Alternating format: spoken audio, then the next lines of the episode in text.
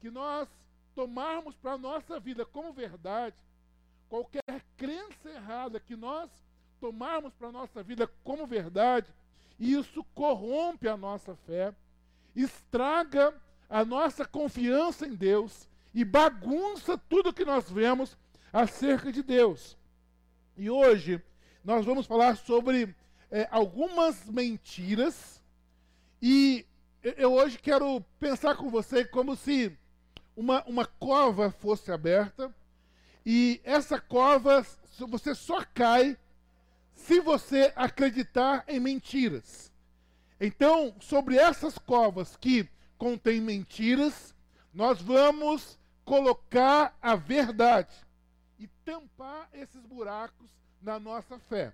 Então, as concepções erradas acerca de Deus geram desconfortos desnecessários. E por não conhecer a Deus, nos preocupamos com coisas que não precisamos nos preocupar. Por não conhecer a Deus, acabamos sentindo culpa de coisas que não precisávamos sentir. Por não conhecer a Deus, carregamos muitas cargas que não são nossas e que não precisávamos carregar. Ou seja, o fato de não conhecermos bem a Deus, nós carregamos sentimentos, nós carregamos cargas que não eram precisas. Ah, você carrega um monte de coisa que não precisa por, pelo fato de você não conhecer a Deus. Algumas mentiras sobre Deus que muitas pessoas acreditam. Mentiras que são bem parecidas com verdade. Coisinhas que, se a gente engolir, se a gente colocar para dentro da nossa fé, nós morreremos. Nós vamos falar sobre quatro dessas mentiras. São elas: que Deus é injusto, Deus é indigno de confiança, Deus não se importa comigo, Deus é impossível de ser agradado. Vamos falar sobre essas quatro mentiras e vamos tapar esses buracos da nossa fé, colocando verdades sobre elas. Então vamos vencer a nossa incredulidade nesta noite, vencer mentiras. Se formos vítimas de qualquer uma dessas mentiras, seremos roubados na felicidade. Hoje eu quero profetizar sobre a sua vida porque talvez você está carregando uma infelicidade desnecessária. Talvez você esteja vivendo algo desnecessário e hoje é o dia de você colocar verdades sobre essa mentira, ao final dessa mensagem ser totalmente liberto e totalmente feliz. Eu profetizo isso na sua vida. Então vamos aplicar verdades sobre essas mentiras. Jesus revelou Deus e por isso vamos comparar essas mentiras com o que ele disse. Qual que é a base, então, para nós crermos que as, as coisas são mentiras e que nós vamos colocar verdade sobre ela? A base nossa sempre será o Senhor Jesus Cristo. Ninguém viu a Deus, somente o Filho, que é de Deus, ao lado do Pai, foi quem nos mostrou quem é Deus. João 1,18. Então, por que, que Jesus ele é, é, é ele é é, digno de confiança para revelar o Pai. Por quê? Porque ele anda com o Pai. Porque ele está junto com Deus, ele é filho de Deus, então ele tem autoridade para nos revelar o Pai. Primeira mentira, para você participar aí no seu esboço. A mentira número um: Deus é injusto. Ah, quando a pessoa começa a pensar que Deus é injusto, isso gera um problema muito sério. Até mesmo alguns crentes acabam acreditando nisso. A percepção crida sobre Deus é a seguinte: ah, um senhor de barba branca, sentado numa cadeira de balanço lá do céu, né? E olhando para tudo aqui na terra e dizendo coisas do tipo: para com isso. É, muitos colocam Deus como um senhor de barba branca que corta as alegrias, um desmancha prazer, quando você começa a se divertir, parece que o Deus que você aprendeu está dizendo assim: para de se divertir. Eu não gosto que você sorria tanto. Então, essa percepção, pare com isso, por que tanta brincadeira? Essa é uma mentira sobre Deus, ensinada por Satanás no Éden. Satanás, ele, ele, ele foi até Adão e Eva e interpretou quem era Deus para eles. Então, dessa relação ali da serpente com a, a Adão e Eva, Satanás perverteu a visão sobre Deus. E o interessante, é, interessante se não fosse trágico, é que as mesmas armadilhas usadas com Adão e Eva são as armadilhas que ele usa contra nós e nós ainda caímos. Então, essa mentira que Deus é injusto, no Éden foi assim. Veja bem, Deus deu o Éden todo para Adão e Eva, para que eles explorassem. Vamos comigo lá para o Éden. Um jardim belo, cheio de coisas, muitas árvores, muitas frutas. E, e, e Deus diz assim para o casal: apenas de uma árvore você não coma. De quantas árvores que Deus falou? Sabe o que é uma árvore no universo do Éden? Da natureza toda? Deus falou assim, apenas de uma árvore. Deus não disse assim, olha, tem milhares de frutas, tem milhares de coisas que você pode comer. E Deus disse assim, ó, de 10% você não coma. Não, ele disse de uma árvore. E essa restrição que Deus dá lá no Éden é, é uma, uma única restrição que serve para que o homem tivesse o poder de escolha. Sabe por que, que eu e você podemos escolher alguma coisa hoje? Porque Deus deixou essa restrição no Éden. Porque ele não queria robozinhos. Ele não queria robozinhos que lhe obedecessem, porque tinha que obedecer, mas pessoas que fizessem a escolha pela obediência. Então o Éden, com todos os milhares, milhares de árvores, Deus falou assim: de uma só, filhos, ó, dessa vocês não comam. E aí, olha o que aconteceu. E ordenou o Senhor Deus ao homem, dizendo: De toda a árvore do jardim comerás livremente. Pode comer livremente de quantas? De todas.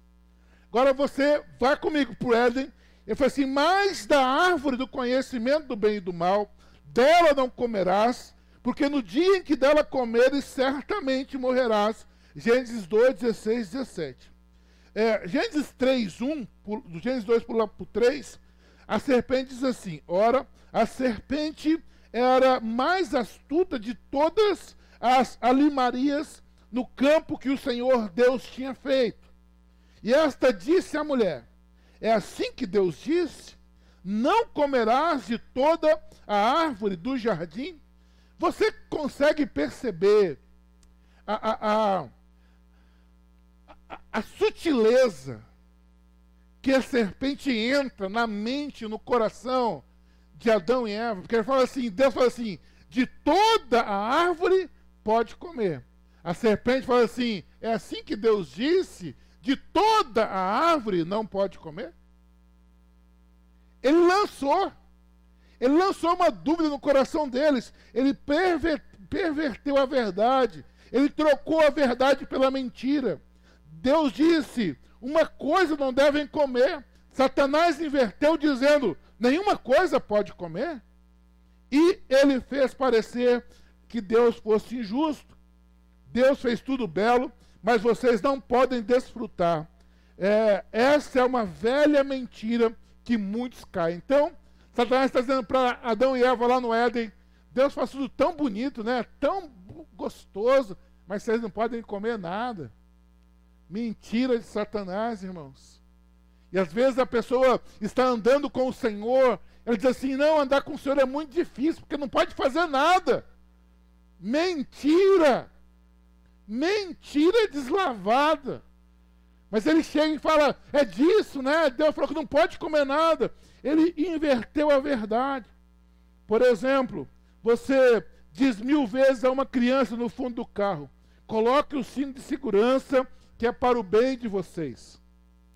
Você diz, pode ir para sua festinha, mas volta 11 horas. Como é a leitura da maioria das crianças quando o pai diz isso? Ele diz assim: ah, eu nem posso me divertir. Espera aí. O pai diz: você pode ir, mas tem uma restrição. Volta até o horário. Olha, você está andando num grande carro, num carro bacana, e a restrição é coloque o cinto. Aí a pessoa fala assim: ah, não tem nem liberdade para ficar no carro. Irmão do céu. Olha como que o não, ele, ele, ele pesa. Você não proibiu de andar, você não proibiu de sair. Mas o não fica mais evidente que o sim. O não fica mais evidente que o sim. Não gostamos de limites, irmãos. Não aconteceu só com Adão e Eva, mas com todo ser humano não gosta de limite. Limites. Deus, eu vou te seguir, mas saiba que eu não gosto de limites. Essa onda do momento. Algumas pessoas dizem, Senhor, eu quero te seguir. Eu quero andar com o Senhor, mas ó, não coloca limites para mim não, tá? Eu quero andar com o Senhor, mas eu quero que tudo continue do jeito que está. Não é assim, tem limites. E os limites é por nosso bem. Deus, aí você senta, eu não vou andar com o Senhor, porque Deus é muito restritivo. Devemos soldar em nosso coração a seguinte verdade, escreva aí no seu esboço. Só dá limites quem ama. Só dá limites quem ama. A árvore proibida que Deus deixou lá no Éden era por amor, porque ele estava formando seres capazes de fazer escolha. E isso é amor de Deus.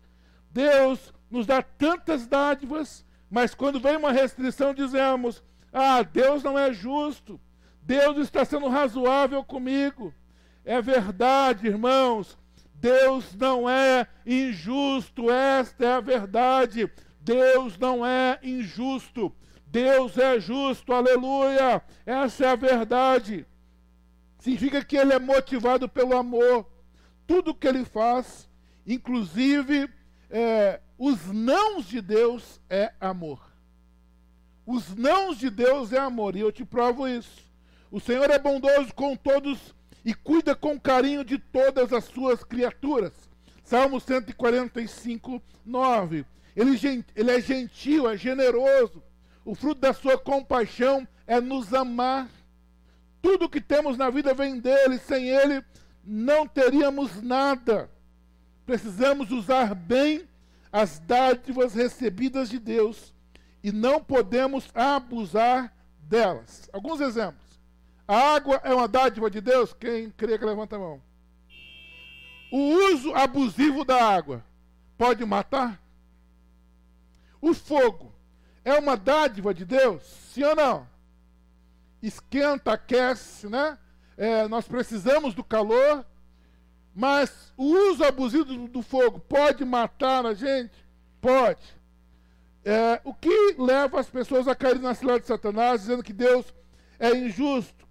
Deus nos fez com impulsos sexuais. Deus fez todo homem e mulher com impulsos sexuais. Eu gosto da Thalita que quando a gente está com um casal, está namorando, está noivo, ela fala assim: Olha, irmão, você tem que se cuidar porque Deus fez para funcionar. Então, fez o ser humano com impulsos sexuais? Sim.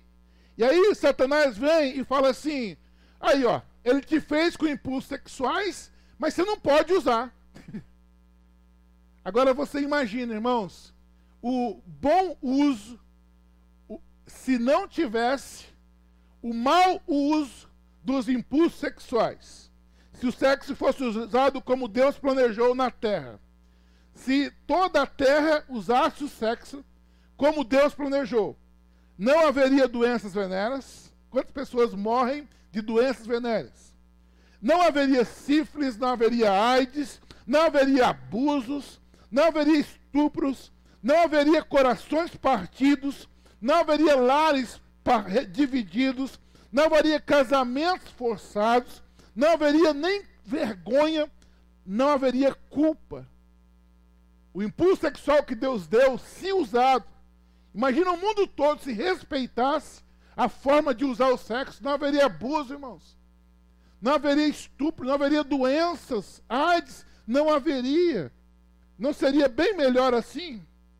Como seria se as pessoas seguissem as recomendações de Deus? O amor do Senhor Deus não se acaba, a sua bondade não tem fim. Esse amor e essa bondade são novas todas as manhãs, e como é grande a fidelidade do Senhor. Lamentações 3, 22. Perceba que Deus sabe o que faz. Ah, Deus fez o sexo, mas não pode usar. Não, Deus sabe o que faz. Ele fez para que você aprenda a usar. Eu quero que você tenha uma vida sexual, diz Deus. É um presente meu para vocês. Somente reserve a pessoa com quem você vai se casar. É simples. Tem todo o Éden, mas de uma árvore não coma. Olha, tem todo o impulso sexual que eu preparei dentro de você e fez, eu fiz para usar, diz Deus. Mas usa com quem você vai casar. Usa depois do casamento. E aí não vai ter culpa, não vai ter vergonha, não vai ter doenças, não vai ter é, tragédias familiares. É simples. Obedeça esse não. Não use fora do casamento, use no casamento. E isso é para o seu bem, para a sua saúde física e emocional. Grife isso na sua vida. Quando Deus diz não, é porque Ele me ama, porque Ele se importa comigo. Satanás é mentiroso e tenta nos convencer que obedecer a Deus e se divertir são coisas opostas. Você acredita que quando eu entendi que eu estava é, no inferno sem Jesus, uma das coisas que pesava para mim era o fato de eu ficar sem amigos.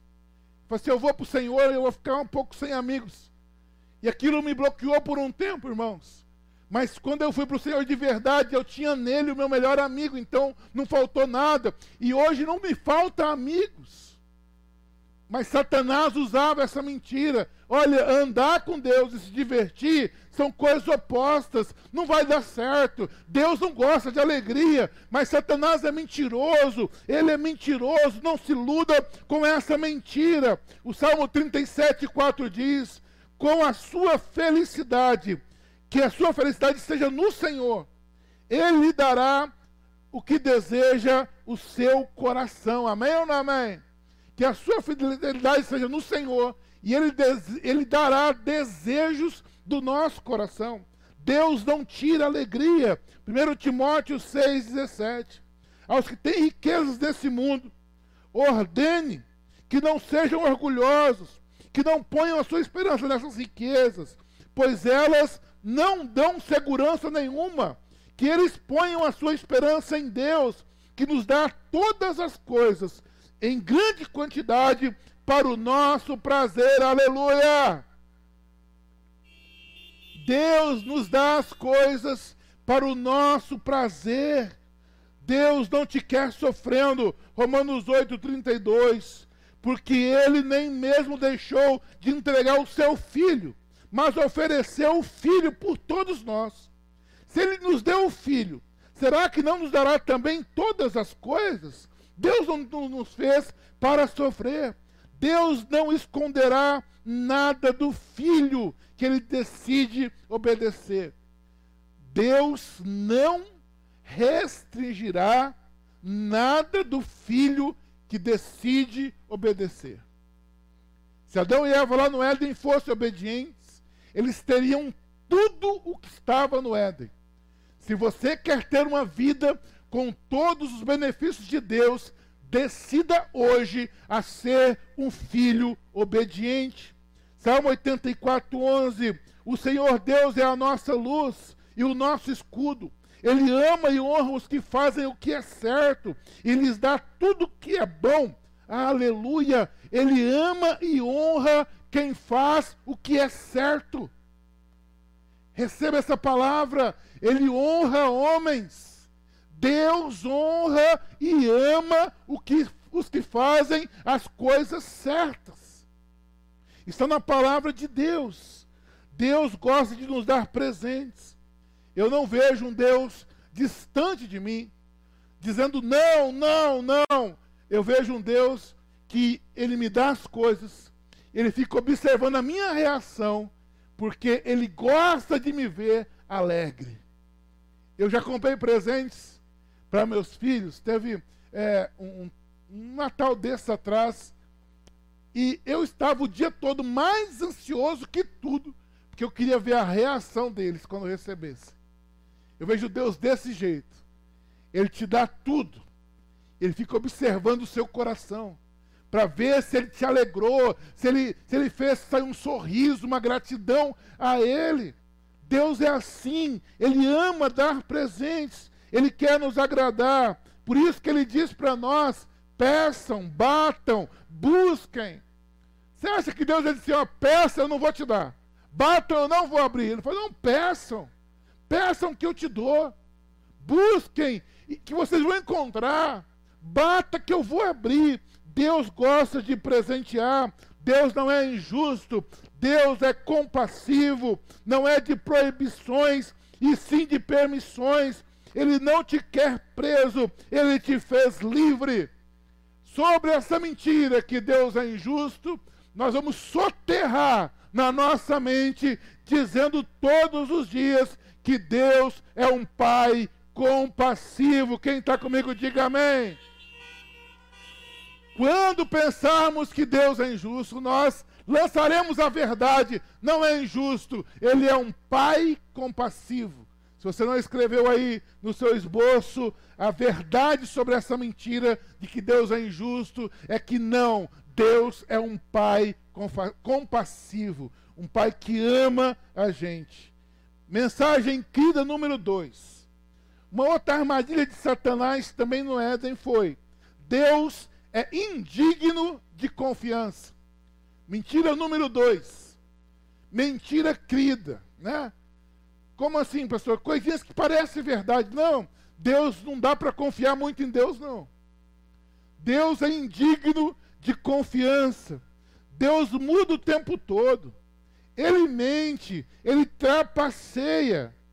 Gênesis 3, 3 a 5. Olha o que, que Satanás lançou na mente do coração de Adão e Eva. Ele disse: menos da fruta da árvore que fica no meio do jardim. Deus nos disse que não devemos comer dessa fruta, nem tocar nela. Se fizermos isso, morreremos. Mas a cobra afirmou: Vocês não morrerão coisa nenhuma. Olha só, Deus disse: Não faça, porque se vocês fizerem, vocês morrerão. Satanás vai até as pessoas e fala assim: morre nada. Deus mente, cara. Deus trapaceia. É, é porque ele não quer vocês bem.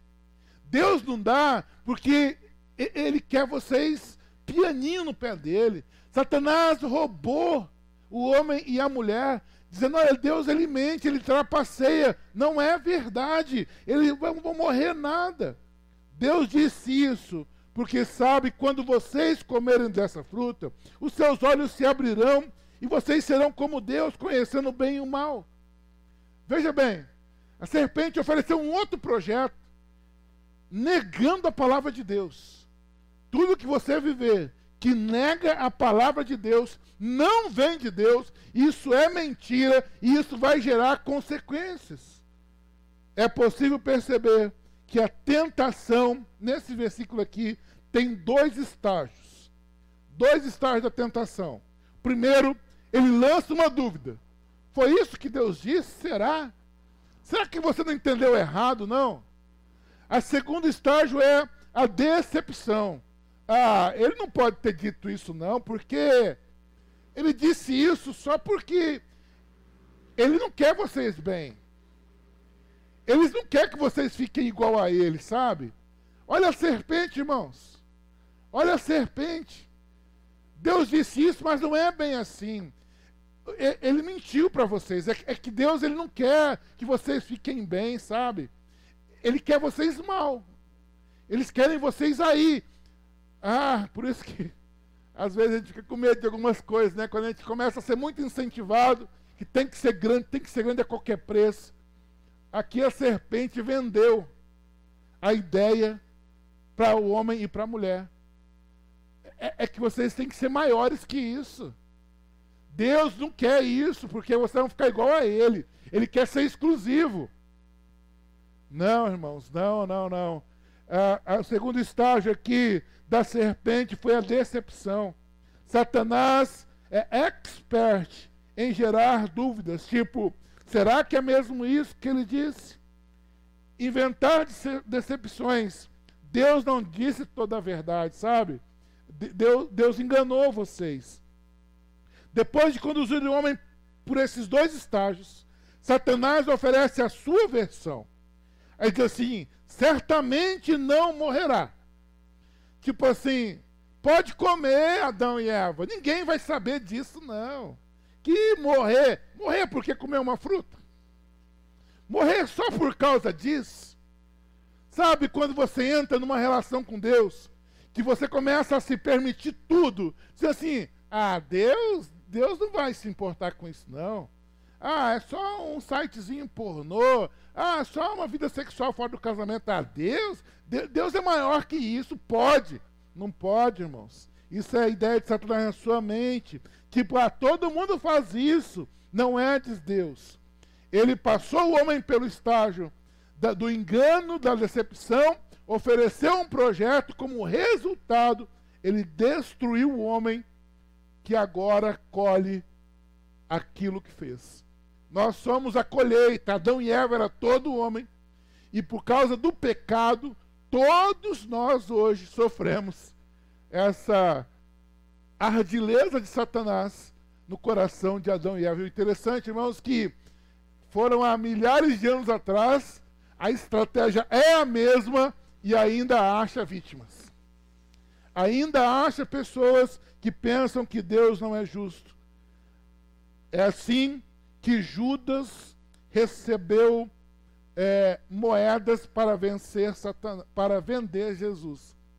Veja bem, Judas estava andando com Jesus. E aí a palavra do Senhor diz em João 13, 27 assim: É assim, e assim que Judas recebeu o pão, Satanás entrou em Judas. Judas tinha o coração aberto para ouvir a serpente, então ele foi possuído por Satanás, e ele então vendeu Jesus. olha como o diabo é astuto. Ele entrou em Judas, Judas foi lá, vendeu Jesus, e aí, quando Judas percebeu que tinha feito besteira, foi até o pessoal querendo devolver o dinheiro. Falou assim: não, eu fiz um erro, eu, eu, eu fiz um erro, né? Eu não queria vender Jesus. E o pessoal falou o quê? Jogou as moedas e falou assim: o problema é seu. Fica atento, irmãos. Satanás conduz a gente para mentiras, mas quando vem a consequência, ele diz igual o pessoal do templo quando Judas foi atrás: problema é seu. Não pense você que as suas mentiras, os seus pecados, Satanás estará junto para sofrer as suas consequências. Ele não estará. Então, assim, problema é seu. Ele não é amigo.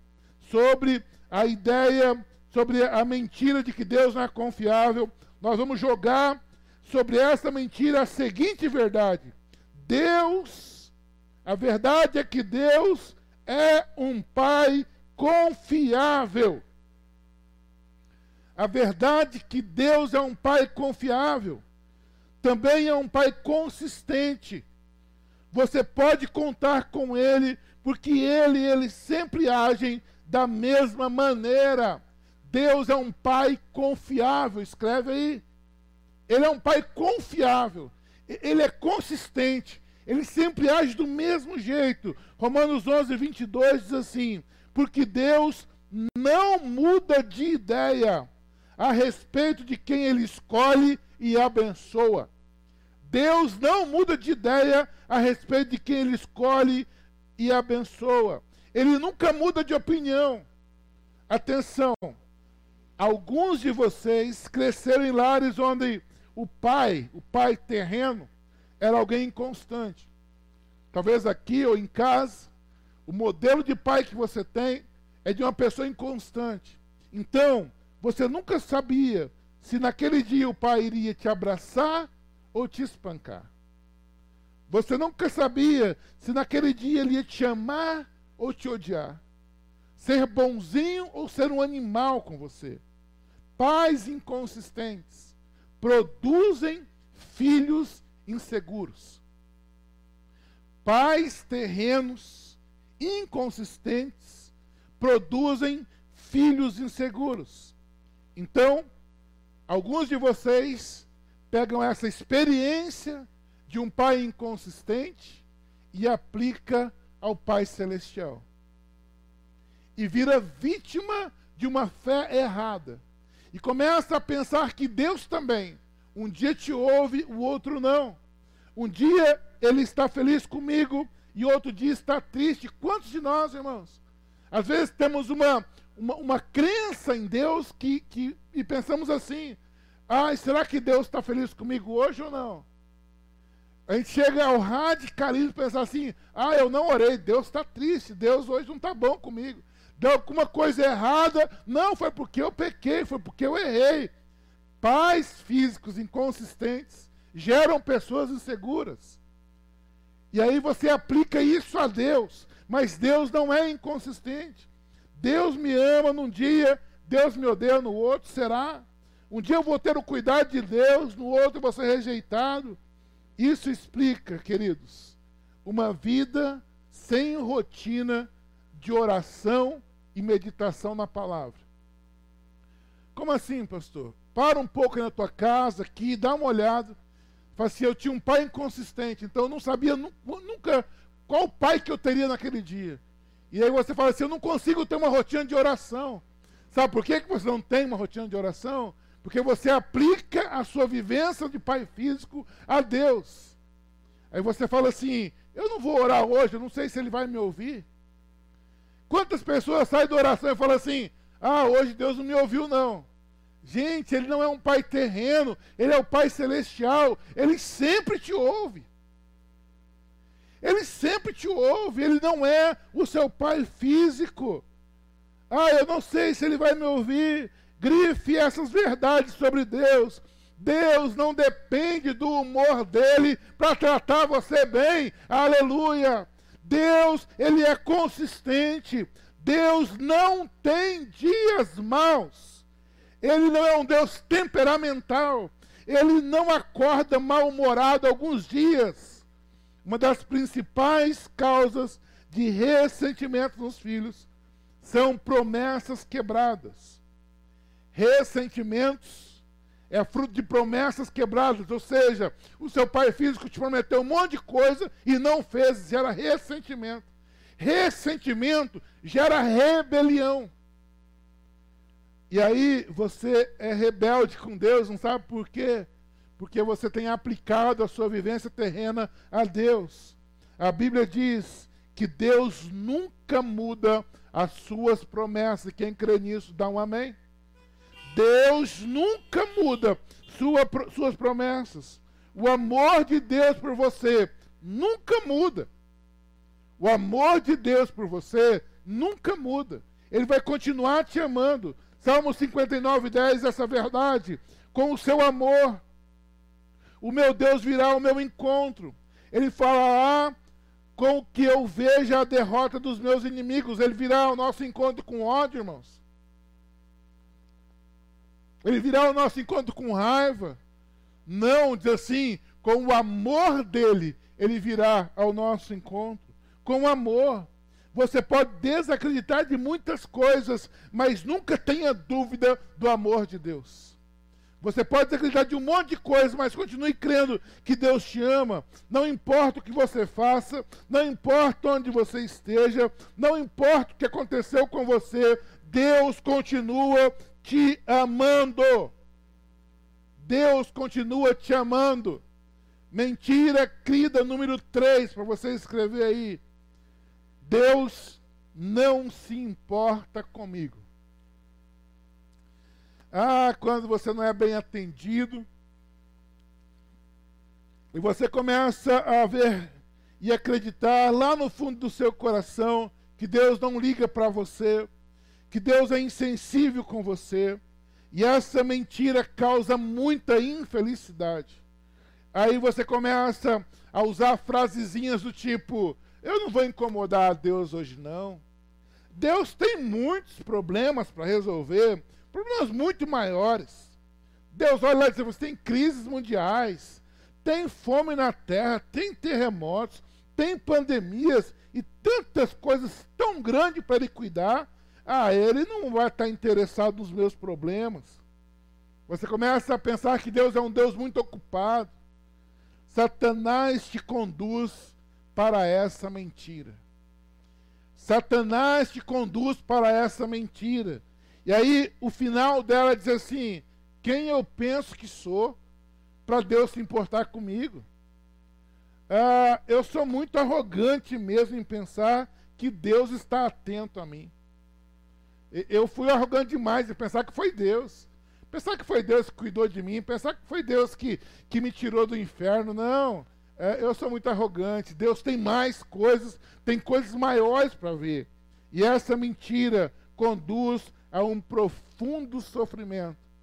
Tem muito sofrimento na sua vida, que é porque você começou a achar e acreditar que Deus não se importa com você que ele está muito ocupado para ligar para você.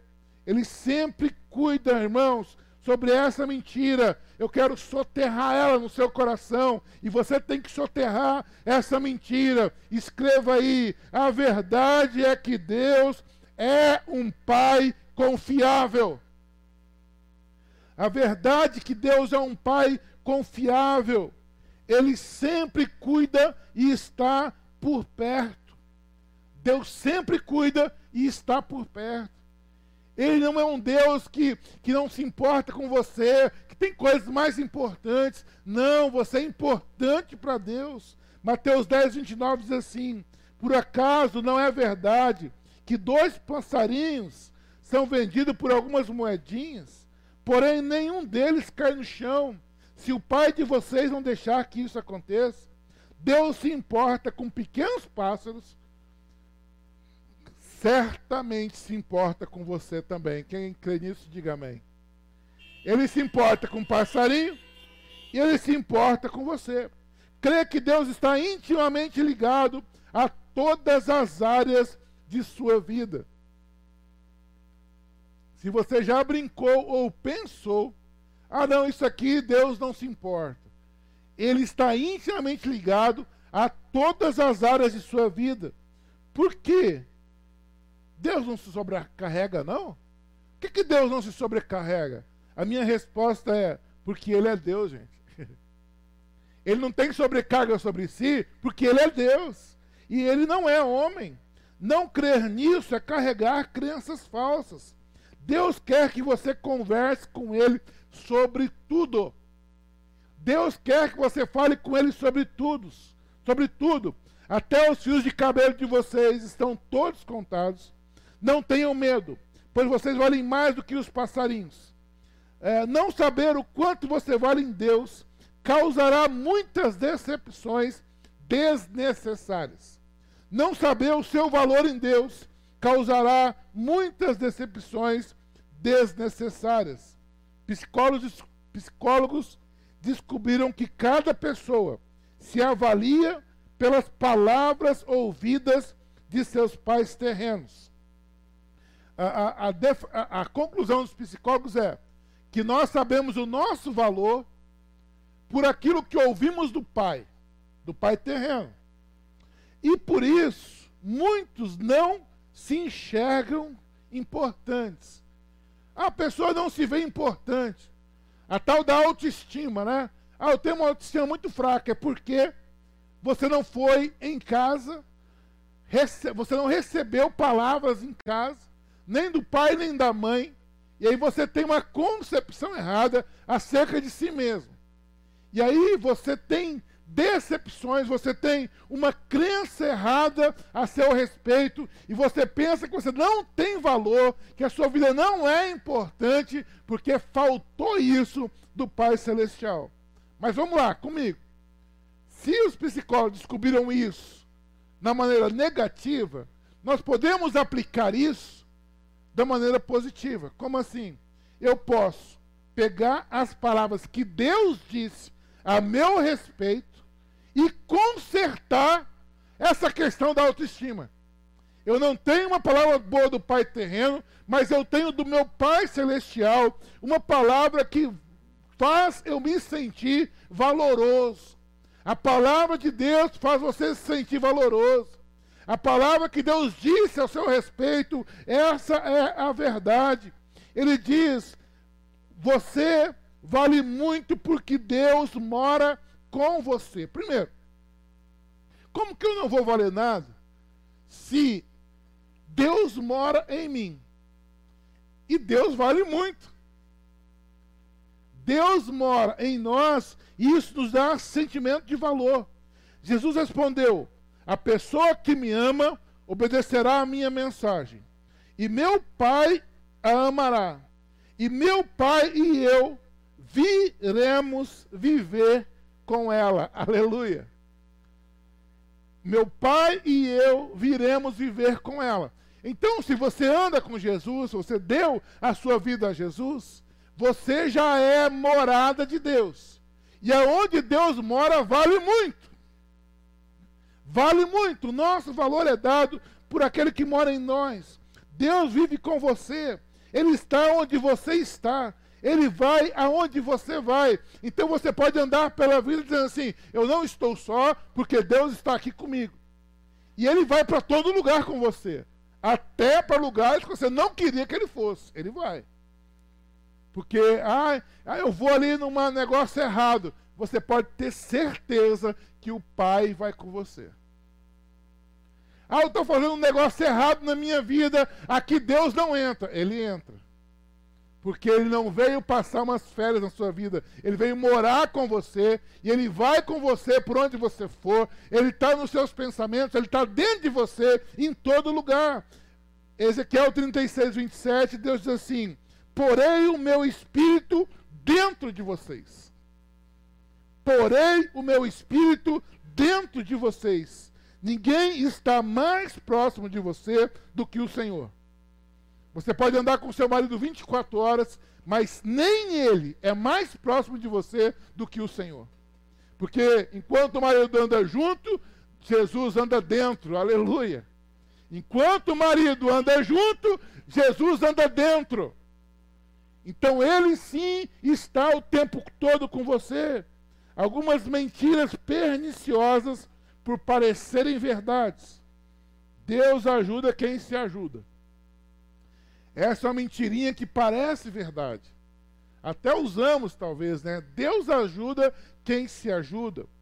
Deus ajuda quem faz por merecer. Essa mentirinha é perigosa. Tem coisas que a gente faz porque Deus não faz. É outra mentira. Tem coisas que a gente faz que Deus não faz. A verdade, irmãos, é que Deus ajuda quem pede. Deus ajuda quem depende dele. Ele só não ajuda se você não deixá-lo ajudar. Ah, eu cresci com um pai dizendo assim: olha, Deus ajuda quem faz por merecer. E você vive tentando merecimento da presença de Deus na sua vida. E isso é mentira. Porque Deus ajuda todos que lhe pedem. Deus ajuda quem depende dele. Ele te diz nesta noite: Eu sou o seu pai, eu me importo com você, eu estou aqui agora, eu sei os detalhes da sua vida. Deus não é um Deus distante, nem alguém que não se importa, ele se importa com você. Mentira querida número 4. Deus é impossível de ser agradado. Pastor, até agora eu não caí nenhuma dessas. Mas a quarta talvez te pegue. A quarta talvez te pegue, porque tem muita gente perfeccionista. E aí olha para Deus e pensa que Deus espera essa mesma essa mesma perfeição. E aí, tudo que dá errado, a pessoa fala assim: "Ai, Deus não se agradou disso. Deus não se agradou disso". Então, essa é uma mentira perniciosa, perigosa. Deus é impossível de ser agradado. Alguns de vocês tiveram ou têm pais difíceis de serem agradados, né? Talvez seu pai e sua mãe são difíceis de serem agradados. Pessoas que dificilmente digam para você: "Ah, isso foi bem feito. Tá de parabéns". E aí a, a percepção é lançada para Deus também. Como você tem pai e mãe que não se agrada com muita coisa, você lança essa imagem para Deus. Então, para pais assim, uma nota 9,5 não é razão de alegria, porque o pai só espera 10. Ah, mas tem o 10 com louvor. Então, somente 10 não serve para agradar. Sua arrumação de quarto não agrada nem o pai nem a mãe. Você arruma, o pai e a mãe passam lá e dá mais um grauzinho, porque não ficou bom, nunca está bom. Pais sempre desapontados produzem filhos desencorajados. Pais sempre desapontados produzem filhos desencorajados, que se relacionam com Deus da mesma forma. Se é assim que você enxerga Deus, não é de se admirar que você não queira falar com Ele. Se você vê que Deus é como seu pai, alguém exigente demais, ah, você não vai querer falar com Ele. Ninguém gosta de andar com quem sempre está desapontado com Ele. Você gosta de andar com pessoas que você está sempre devendo? Você faz uma coisa, mas o olhar dela para você é sempre que está faltando alguma coisa. Eu não gosto de pessoas assim e, se possível, eu evito. Rejeitamos pessoas com esse perfil e mesmo e o mesmo fazemos com Deus se o vemos assim. Vamos ver qual é a verdade sobre Deus. Então, a mentira é: Deus é alguém difícil ser agradado. A verdade é que Deus é um Pai, escreva aí, cheio de graça. A verdade é que Deus é um Pai cheio de graça. Significa que Ele age com base em Sua graça. Deus te dará o que você precisa e não o que você merece. Eu escreveria isso se não tiver nos seus bolsos. Deus me dá o que eu preciso e não o que eu mereço. Porque se Deus agisse por merecimento, irmãos, eu receio que nenhum de nós estaríamos aqui hoje para contar a história. Se Deus fosse um Deus que agisse com base no merecimento, talvez nenhum de nós estaríamos aqui hoje. Porque quantas vezes nós merecíamos a morte. Mas Ele nos dá o que precisamos, aleluia. O que eu preciso fazer para ser aceito por, pelo Senhor? Pa, pastor, o que eu preciso fazer para Deus me aceitar? Irmãos, nada. Ele não diz nada. Na realidade, você é que precisa aceitar o que Deus tem feito para você. Então, eu preciso fazer o que para ser aceito por Deus? Não. Eu que preciso aceitar o que Deus já fez por mim. E é isso que, que chamamos de graça. 1 Coríntios 6,11 diz assim: Alguns de vocês eram assim.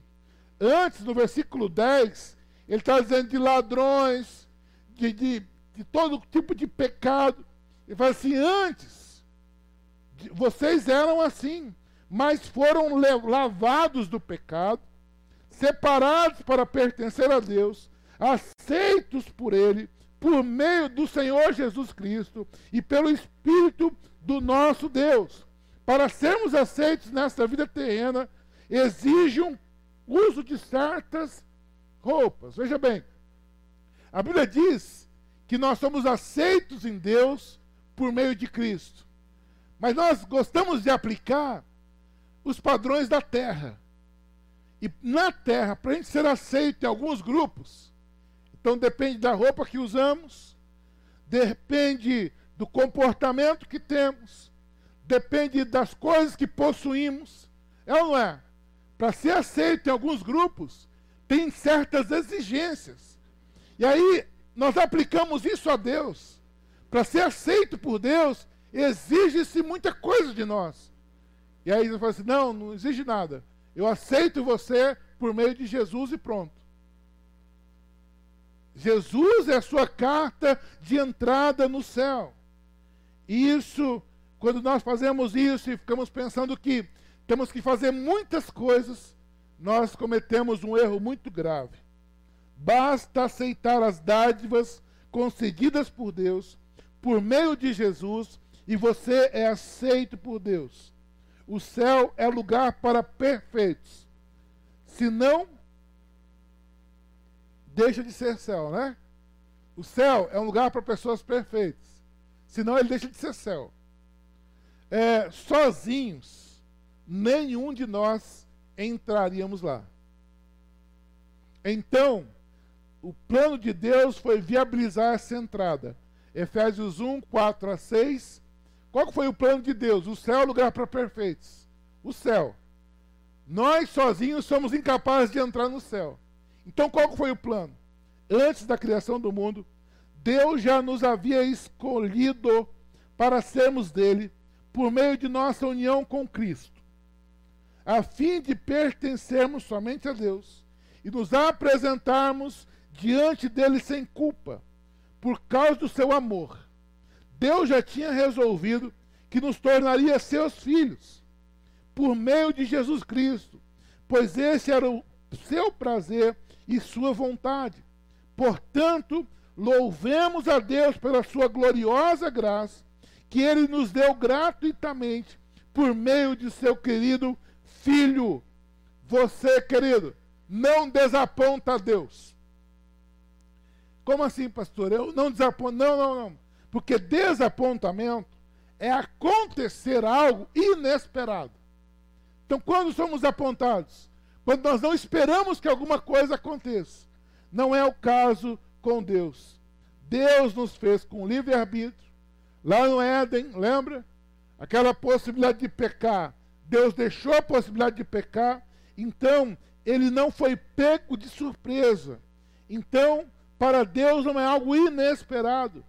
E o interessante é que ele decidiu nos amar, mesmo assim. Apesar do nosso pecado, ele decidiu nos amar, enviou o seu filho, e por meio do Filho de Deus, nós temos acesso ao céu dele. Por meio de Jesus, temos acesso, nós somos aceitos por ele. Deus aceita todos os que creem. Romanos 3, 22. Deus aceita as pessoas por meio da fé que elas têm em Jesus. É assim que ele trata todos que creem, pois não existe nenhuma diferença entre as pessoas. Não importa o seu nível de pecado, se você for por meio de Jesus, você é aceito por Deus.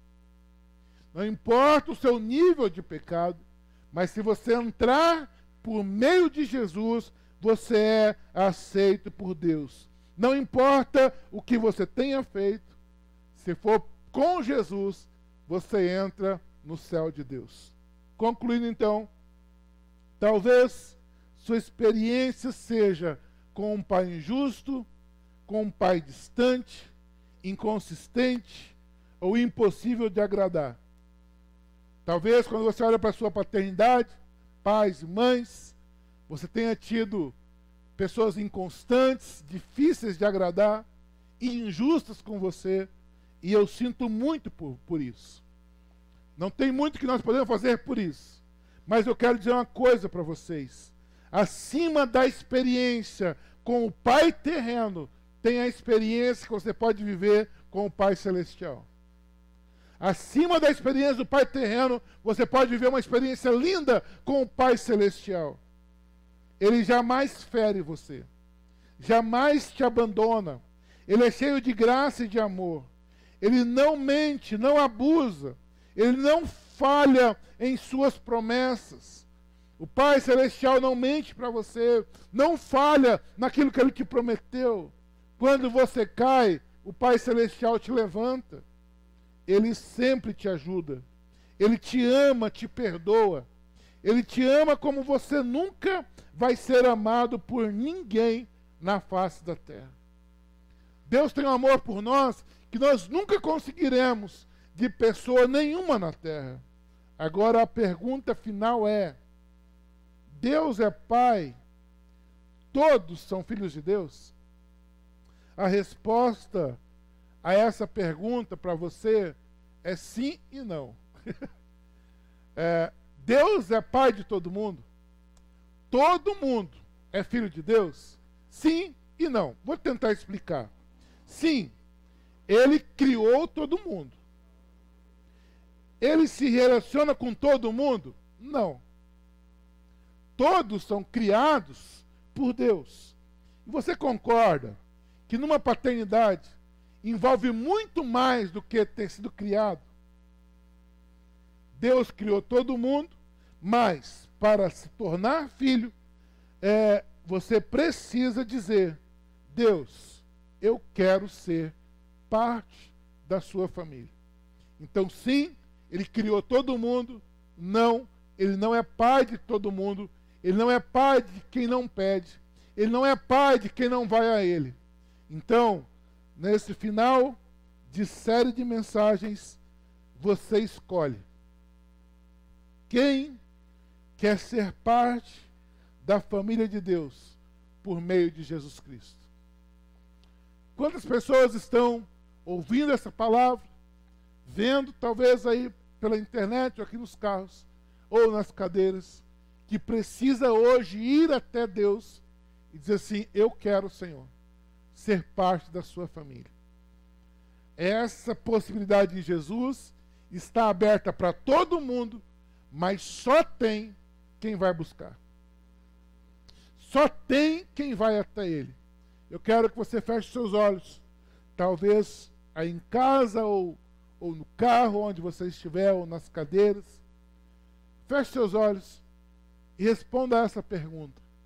Eu já fui até Deus pedindo para que Ele fosse meu Pai. Eu fui me entregar ao Senhor para ser filho dele por meio de Jesus. Não, pastor, eu ainda não fiz isso. Eu ainda não fui até Deus pelo nome de Jesus, mas eu quero fazer isto hoje. Talvez você está acompanhando aí, você pode ir lá nos comentários, no chat, e dizer: Eu estou indo hoje até Deus, dizendo que por meio de Jesus eu quero ser filho dele. Talvez aqui nas cadeiras tem alguém. Se tiver, levante a sua mão, eu quero orar com você. Eu estou indo hoje até Deus, dizendo para Ele subir o nível comigo. Eu não quero ser só criatura. Eu vou, por meio de Jesus, pedir para ser filho dele. Tem alguém nas cadeiras? Levante a mão. Se tiver no carro alguém, talvez uma pessoa dentro do carro dizendo: Eu estou indo para Deus hoje, por meio de Jesus, pedir para ser filho, porque Deus, Ele é cheio de graça, Ele aceita você, apesar de tudo que você já fez, de tudo que você já viveu, Ele te aceita porque Ele te ama. Se tiver alguém nos carros, coloque o carro para piscar. Eu quero orar por você aí em casa, quero orar por você aqui no carro. Tem alguns carros piscando aí. Eu estou indo hoje para Jesus, para Deus, por meio de Jesus, dizendo: Eu quero ser filho. Se tiver mais alguém, faça isso ou em casa, ou nas cadeiras, ou no carro, eu quero orar. Você que entendeu a palavra, eu vou chamar você para repetir uma oração comigo, uma oração bem simples. Por isso que muitos não aceitam a salvação, porque querem ser aceitos por merecimento. E a salvação é pela graça. Se você orar comigo, se você repetir essa oração, você terá acesso ao céu de Deus por meio de Jesus. Pastor, só fazer uma oração é é graça de Deus. Não tem preço para você, porque o preço ele pagou. Então repita essa oração comigo. Diz assim: Deus, eu venho até o Senhor, reconhecendo que sou pecador, mas eu venho em nome de Jesus. Jesus, eu peço, vem morar dentro de mim agora. Eu dou a minha vida a Jesus. Repita isso, eu entrego hoje a minha vida para Jesus. Eu quero ser filho. Jesus entra na minha vida agora. Eu te aceito, eu aceito todo o bem que o Senhor me fez, e eu me entrego a Ti para ser filho. Eu faço isso no nome de Jesus mesmo. Amém. Se você orou, procure a gente pelas redes sociais. Ou se é aqui, procure uma das pessoas na recepção no final. Mas não saia sem dar continuidade a essa decisão. Pai, em nome de Jesus, eu peço a tua bênção, Pai, sobre cada pessoa. Eu peço que esta série de palavras tenha achado lugar nos corações. Eu peço, Pai, que o Senhor multiplique bênçãos, mas que hoje todos não sejamos mais alvos das mentiras de Satanás, mas que saímos daqui certos, que o Senhor é justo, que o Senhor se importa mesmo conosco, que o Senhor é cheio de graça, de misericórdia, e que o Senhor é bom conosco, que o Senhor se importa conosco, que o Senhor é confiável, Muitos confiam em homens e se frustram. Mas nesta noite, teve decisões de confiar no Senhor. E o Senhor nunca nos frustra. O Senhor nunca falha. Nós te amamos, Senhor, e te agradecemos por esta série de palavras. Em nome de Jesus. Amém. Aplauda o Senhor. Buzine. Vamos adorar com a música bem animada. Que Deus abençoe vocês. Nós estamos muito felizes em encerrar essa série. Deus falou muito ao nosso coração. Domingo que vem daremos continuidade numa outra série. Se organize, venha para cá. Você que está em casa e, e você não tem vindo, venha, né? Quero comunicar também que nesta neste mês de julho. A ceia será no terceiro domingo, porque nós encomendamos os materiais para a ceia que chega entre dia 14 e 17. Então, no terceiro domingo faremos a ceia. Venha para cá para cearmos juntos. Um abraço a todos vocês, os nossos irmãos lá do Céu Azul, Pastor Cleito, Pastora Roberta, a cura sobre a vida de vocês e sobre todos os enfermos. Deus abençoe e até a próxima semana. Sempre às 18 horas eu estarei fazendo um devocional no Instagram da igreja, Instagram Pibigama. Você acompanha lá, vai ser uma bênção. Vamos adorar o Senhor. Você pode começar a sair.